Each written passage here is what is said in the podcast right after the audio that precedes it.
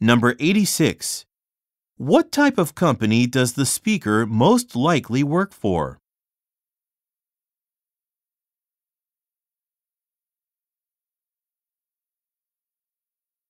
Number 87. What does the speaker recommend?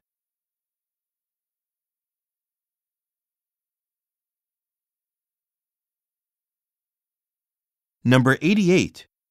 What does the speaker mean when he says, I'll keep you posted.